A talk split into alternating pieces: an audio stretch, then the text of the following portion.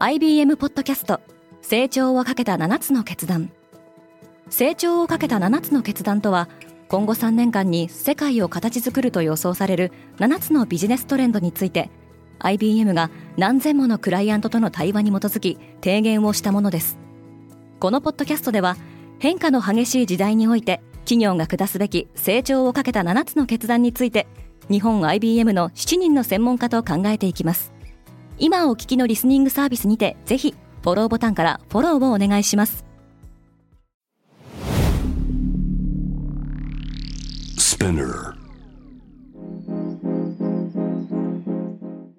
おはようございます。ケリーアンです。8月3日水曜日世界で今起きていること。このポッドキャストではニューヨークのニュースルームから世界に向けて今まさに発信されたニュースレターを声でお届けします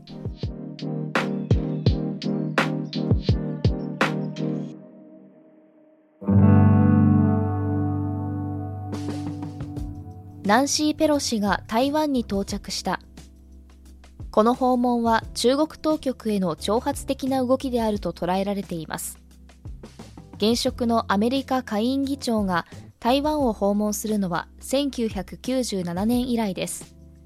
一方で海外からのサイバー攻撃により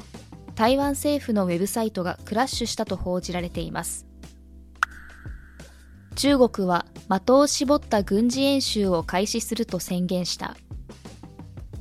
中国はペロシが台湾を訪問したことを受けて自国が所有する空域海域で合同軍事演習を行います。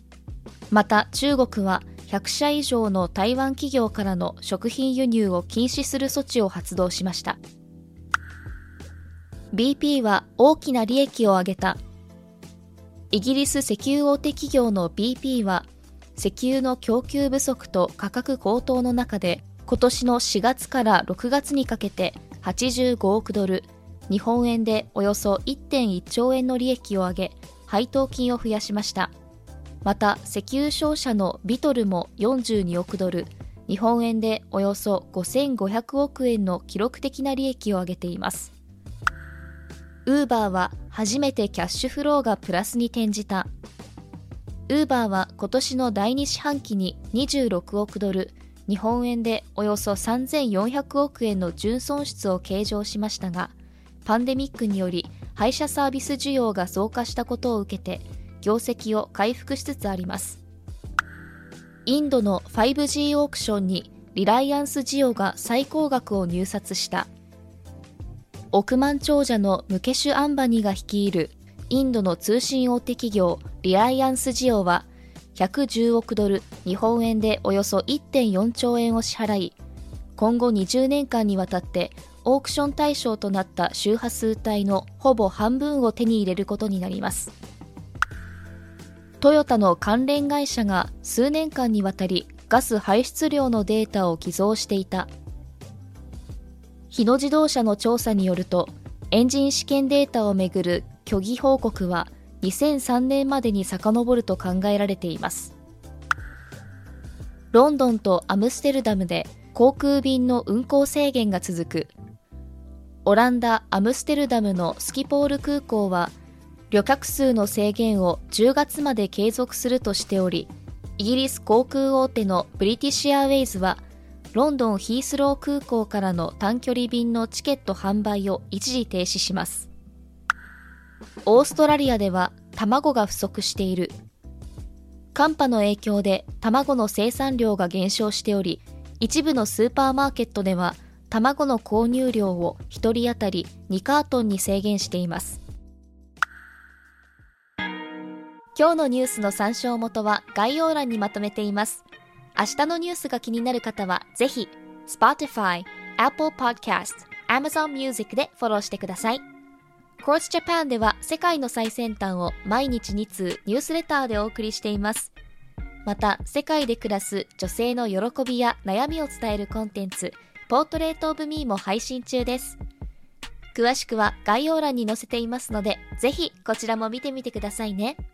ケリーアンでした。Have a nice day!